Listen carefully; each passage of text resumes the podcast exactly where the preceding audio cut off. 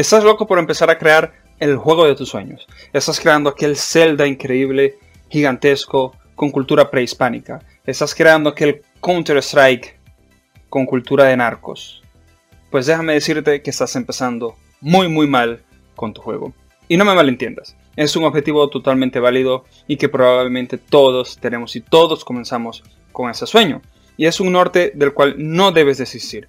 Por eso te explicaré cómo hacer un juego pequeño y paso a paso ir logrando objetivos y conquistar ese sueño.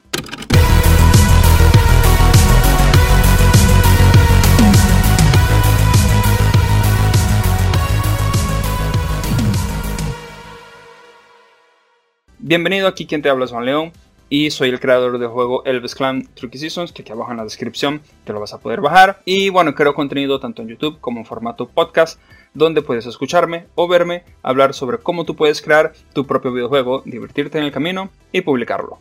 Si ya tienes tiempo queriendo crear tu videojuego, seguramente ya has buscado información, has buscado tutoriales, has visto videos como el mío de otros colegas youtubers o has escuchado podcasts en caso de que me estés escuchando, pero de todos estos consejos, el que casi siempre decimos, o en una lista de 10 cosas que tienes que hacer o 10 cosas que tienes que evitar, el que casi siempre decimos es hacer un juego pequeño, en caso de cosas que no tienes que hacer, hacer un juego muy grande. Y decirte simplemente que hagas un juego pequeño, eso no queda realmente claro, pues el tamaño es algo relativo.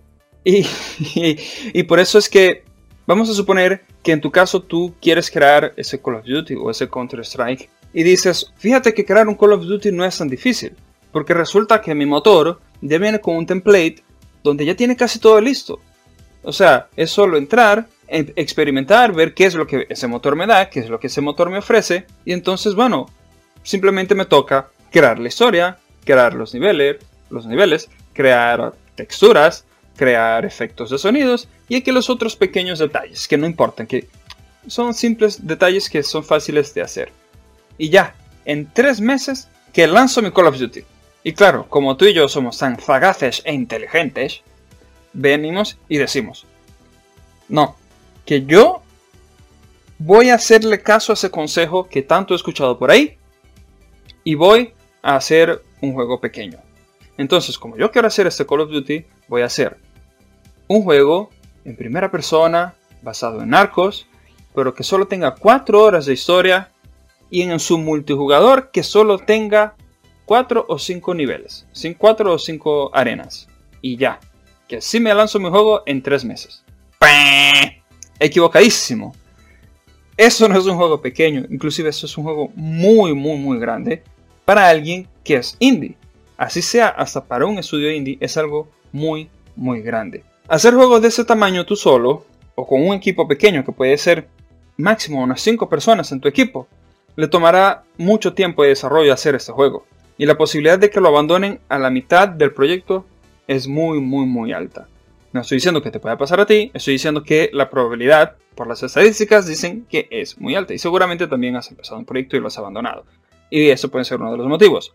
Pero, puede ser uno, hay muchos. Pero, así como le ha pasado también a la mayoría de las personas, también me pasó a mí. No creas que yo soy Juan el Perfecto, no. Yo soy más de 10 años intentando crear videojuegos y no concluía ninguno. ¿Por qué? Porque al no tener experiencia publicando juegos, al no tener experiencia, no sabemos realmente cuánto se va a tardar ese proceso, no sabemos cuánto nos vamos a tardar desarrollando este juego. Inclusive Valera Castro de Platonic Games me comentó que cuando ella le pregunta a su programador eh, fulano, ¿cuánto tiempo te vas a tardar en desarrollar eso? En crear el código para eso y implementarlo y ta, ta, ta. Y él le dice una fecha, ella lo cuatriplica. Y ojo, estamos hablando de un estudio exitoso de España, donde su persona, su, su personal, tiene experiencia en el desarrollo de videojuegos y aún así ella cuatriplica el tiempo. Imagínate lo que nos toca a nosotros. Si quieres ver la entrevista que le hice a Valeria, puedes darle clic aquí arriba si me estás viendo o en la descripción va a estar el link para que puedas ver el video donde Valeria explica muchas cosas sobre la producción de videojuegos, sobre cómo es la producción de videojuegos en España y todo el mercado y cómo estamos conectados los mercados. De verdad es buenísimo, hablamos de muchas cosas, no pueden perdérselo. Pero otro punto importante que por eso es que te estoy indicando este video de Valeria es que no tenemos conocimientos en producción, no somos formados en producción. Inclusive, bueno, yo sí, pero ya les cuento. Y como, como no tenemos conocimiento de procesos de producción, preproducción, producción, postproducción, todo eso es una línea de procesos, es muy posible que, se, que vayas a hacer o que estés haciendo un montón de cosas malas, porque son muchas cosas que van como en contra de nuestra lógica. Los procesos de producción queremos hacer eso, pero los procesos de producción resulta que son totalmente lo contrario. Entonces, todos pasamos por eso, inclusive grandes estudios indies pasan por eso. Inclusive el, crush que tienen las empresas AAA es por causa de problemas de procesos en su producción. Entonces esto les ataca a todos. Y yo, como te comento, no estoy fuera de eso, a pesar de que tengo una formación, de que he producido piezas audiovisuales, de que tengo, no sé, casi 18, casi 20 años, la verdad, en, trabajando en el área creativa, también pasa. E inclusive si estás tú solo, como a veces, como yo he, estado en, por un tiempo desarrollando mi videojuego, pasa porque no hay algún agente externo que te diga, no, ya va, vamos a discutir cuál es la mejor vía, esta receta está bien, pero podemos mejorarla porque a pesar de que hay una receta de producción, no todos los proyectos son iguales. Entonces, como no tenemos tanto conocimiento en producción, y me incluyo, porque eso no es solo, no solo te toca a ti, nos equivocamos muchísimo. Y es totalmente normal. Entonces, escucha eso que te voy a decir que es muy, muy, muy importante, ¿ok? Realmente importante. En la industria existe algo que se llama, en la industria creativa, existe algo que se llama Minimum Viable Product, que es como que el producto viable, el mínimo producto viable, o el producto viable mínimo. Bueno, que en nuestro caso, industria creativa, área de videojuegos, en nuestro caso es el juego más pequeño que puedas hacer, ¿ok? Pero que pueda darte la mayor cantidad de información, la mayor cantidad de feedback, la mayor cantidad de datos y sobre todo la mayor cantidad de dinero. Con ese pequeño juego, la mayor cantidad de dinero. ¿Y qué quiere decir esto? Básicamente es que tú puedas hacer un videojuego, tú o tu equipo pueden hacer un videojuego, que la persona lo pueda disfrutar. Oye, mira, entre, entre 3 minutos, 2 minutos, a máximo 40 minutos, no, ¿Qué máximo 40 minutos? Máximo media hora, entre 2-3 minutos y una experiencia máxima de media hora. Y si estás pensando en este momento, en serio Juan, de verdad, apenas un juego así de 2-3 minutos, de 5 minutos, de, 30. Un juego, un juego así de simple, pues créeme que un juego así de simple no lo es.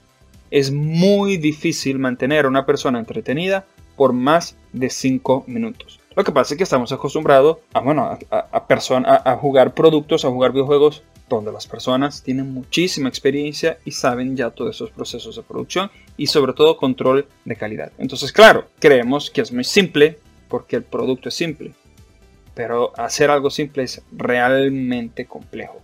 Hablando con un desarrollador de Ubisoft Montreal, él me comenta que en el estudio, él hace parte del estudio de creación de prototipos. Y él me comentó que en la parte de cuando a ellos se les toca, bueno, a ellos siempre les toca porque es su departamento, pero cuando ellos desarrollan un prototipo, ellos pueden tardarse entre dos días a un mes. ¿Ok? Si ellos, o sea, un mes y ya es extremadamente largo ese tiempo. No es un proyecto que lleven como proyecto principal. ¿Ok? Porque si se tardan más de un mes, ya, ya saben que el prototipo no es bueno, que el juego no es bueno, no va a ser bueno y que inclusive ya el juego podría ser un fracaso. Entonces puedes estar diciendo también, Juan, ¿y qué diantres entonces es un juego pequeño? Explícame mejor qué es un juego pequeño. ¿Es un Flappy Bird? Bueno, lamentablemente sí es un Flappy Bird, pero lamentablemente, porque bueno, conocemos la historia de Flappy Bird, pero no estoy queriendo decir que tengas que hacer un clon de Flappy Bird, que a pesar de que si lo haces, vas a aprender muchas cosas en el camino. Es muy bueno que intentes hacer un Flappy Bird, pero no nos limitemos a eso. Te explico mejor. Si no quieres hacer un Flappy Bird, ¿ok? Quieres hacer algo que tenga tu esencia, que tenga tu sangre, que tenga tu nombre, que tenga tu ser. Básicamente, tienes que hacer esto. Tienes que descubrir o tienes que crear tres o cuatro características esenciales en tu videojuego. aún está como muy... Ah, características esenciales. ¿Qué es una característica esencial? Te lo explico. Una característica esencial es, vamos a suponer que tu juego tiene cuatro características esenciales. Lo que quiere decir es que si yo le quito una de esas características, el juego deja de ser divertido o inclusive el juego no se puede jugar. Eso es una característica esencial. Es algo que el juego deja de ser divertido, deja de, tener esa magia, esa esencia que tú le quieres dar. ¿Qué aún no entiendes? A ver, que te lo explico más fácil.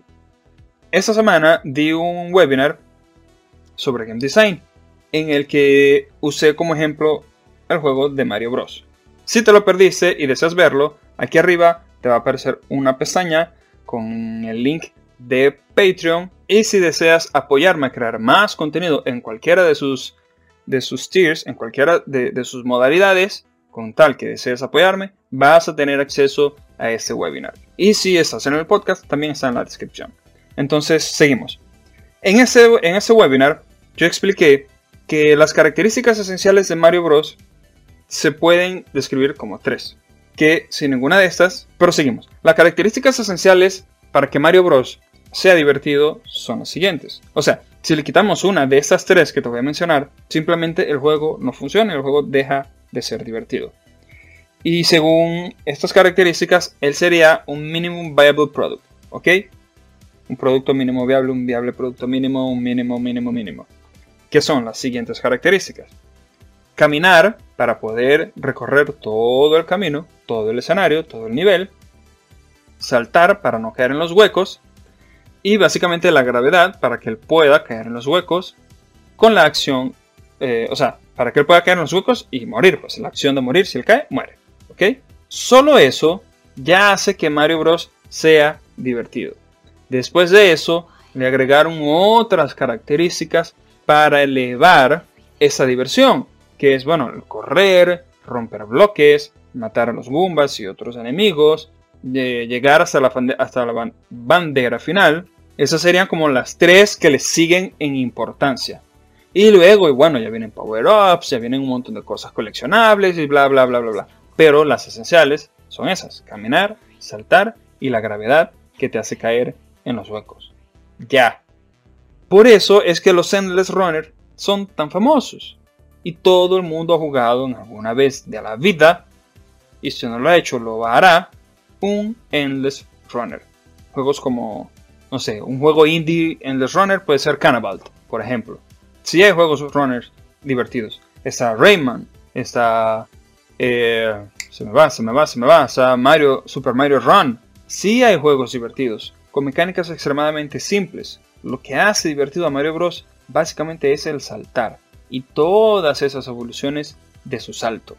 Y tienes que trabajar muy bien en, esas características esenciales que tú le estás colocando a tu juego, porque si el juego no se siente bien con esas tres características, esas cuatro características, el juego va a ser un fracaso sin importar cuántas cosas les agregues. De hecho, eso, es, eso puede ser perjudicial, porque entre más cosas le pongas, va a ser más difícil saber qué es lo que no está funcionando. Entonces, entre más simple, es mucho mejor que tomes esas cosas simples y las vayas evolucionando. Pero recuerda, las esenciales. Por eso aprovecho a decirte que si quieres crear un juego multiplayer, por el amor de Dios, no lo hagas. El juego multiplayer, y no lo quiero decir así, pero es que el juego multiplayer solo va a multiplicar los problemas, ¿ok? Descubre una manera en que tu juego pueda ser divertido sin necesidad de ser un multiplayer. Puedes usar las mismas mecánicas principales, pero no le agregues el multiplayer. Créeme que una de las personas que asesoré por un buen tiempo tenía un videojuego multiplayer. Y fue muy, muy, muy problemático. Por, cualquier cantidad de cosas. Por su diseño de juego, por técnicamente para poder ser usado en los servidores. Eh, no le respondía el control del personaje número 3, pero a veces sí, pero a veces no. Era un conflicto gigantesco. Entonces, no te metas con un juego multiplayer. Hazme caso. Pero si eres terco, como yo, y, no me haces caso y has llegado hasta aquí, yo te voy a decir los beneficios. Eh, te, he comentado como todas las cosas malas, pero de esta vez te voy a decir ahora los beneficios de por qué debes hacer un juego así de pequeño. Bueno, así no me estás viendo, pero si no me estás escuchando, estoy con los dedos, estoy haciendo algo así bien chiquito, ¿ok? Los beneficios son los siguientes. Un juego pequeño es bastante posible que lo termines antes de cansarte, porque es corto, es pequeño, lo puedes hacer en tres meses, y si piensas que lo vas a hacer en tres meses, te vas a tardar seis. Caso que decidas desistir de tu juego, bueno, solo invertiste, o en caso tal, gastaste, si no aprendiste nada en el proceso, gastaste tiempo. Y fue muy poco. El tiempo es valioso, pero por lo menos gastaste dos, tres meses, seis meses a lo máximo. No gastaste años como lo han hecho algunas personas. Al terminarlo, vas a haber pasado por todo ese proceso de publicación, que créeme, es, es otro universo. Y es bastante complejo, sobre todo para los que no sabemos programar. Es bastante engorroso publicar un videojuego. Los errores que vas a tener que resolver una vez que ya hayas lanzado el juego o durante ese proceso de desarrollo que te den feedback de los errores van a ser mucho más pequeños y mucho menos en cantidad también. Y va a ser mucho más fácil poderlo resolver, ¿ok? Y actualizar el juego para lanzarlo en caso de que ya lo hayas lanzado o no lo hayas, o no lo hayas lanzado. El ser un juego pequeño también te da la libertad de que no necesitas tener los juegos, digamos, con los últimos gráficos hiperrealistas que la industria te está exigiendo. ¿ok? Somos algo pequeño somos, tenemos la libertad de hacer algo diferente, de, poder entregar esa magia apenas, en apenas 5 minutos para esa persona. Y, y algo que es muy muy importante es que con esa experiencia diferente, corta, que puede ser intensa, la persona va a tener mucha más probabilidad de terminar tu juego y va a tener la satisfacción de que, de que logró un achievement, ¿sabes? De que, de que logró terminar un juego. Y si tu juego es bueno y le gusta tu propuesta, va a estar ansiosa esa persona a querer saber más de tus propuestas, de tu juego, de saber más de ti y posiblemente termine volviéndose un fan de tus juegos. Y eso es muy bueno. También te vas a dar cuenta, como ya lo comenté en otros videos, que al publicar tu juego lo vas a odiar. Porque una vez que hayas pasado por todo ese proceso y lo veas, vas a ver tantos errores y tantas cosas de cómo tú puedes mejorar el juego. Entonces todo ese aprendizaje que lo, que lo viviste intensamente, porque es el mismo proceso de un juego de tres meses, un juego de cinco años. Es el mismo proceso, pero lo viviste tan intensamente en, en tan poco tiempo que todo eso lo vas a aplicar muchísimo mejor. todos esos errores los vas a mejorar y ese aprendizado o ese aprendizaje lo vas a aplicar en tu nuevo juego. Y va a ser muchísimo mejor que tu primer juego. En apenas seis meses terminas un juego y pum, saltas al segundo. Y luego pum, saltas al tercero. Y puede ser que en dos años ya tienes seis juegos, siete juegos. ¿Cuánto no vas a haber aprendido durante toda esa experiencia de estos siete juegos? Muchísimo. Y bueno, también puede que no sea una secuela, puede que vayas lanzando upgrades, que puedes lanzando puedes ir lanzando DLCs y vas a ir puliéndolo, puliéndolo, puliéndolo, puliendo, puliendo tu sistema de trabajo, puliendo tu sistema de producción, todo, todo, en cada, cada, es una iteración prácticamente. Entonces el juego te va a quedar muchísimo mejor y tus propuestas van a ir mejorando cada vez más con cada nuevo juego. Y si eres necio y quieres continuar aún haciendo un juego grande, entonces escríbeme aquí abajo de por qué quieres hacer un juego grande. Vamos a debatir, vamos a hablar. Y si tú estás de acuerdo conmigo en que debemos hacer un juego pequeño, entonces vamos a hacerle bullying al que diga que quiere hacer un juego grande. no, estoy bromeando. No le vamos a hacer bullying al que quiera hacer un juego grande. ¿O sí? No, no, no. Sí, no. O sí. Bueno, déjame tu comentario abajo. Gracias por verme hasta el final. Aquí Juan León. Dale like, suscríbete, comparte. Entra en Patreon para apoyarme y poder hacer más contenido.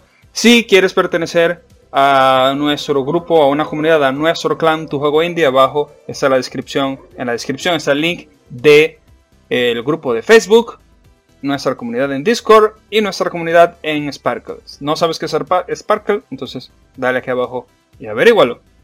Bueno, sin más, nos vemos y chao.